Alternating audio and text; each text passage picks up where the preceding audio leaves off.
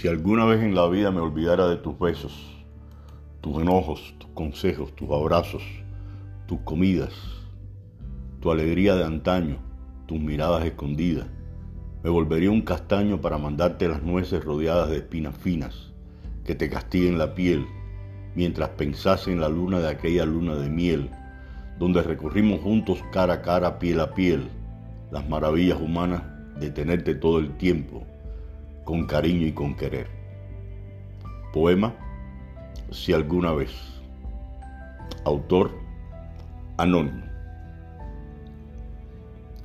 Muchas gracias y buen fin de semana.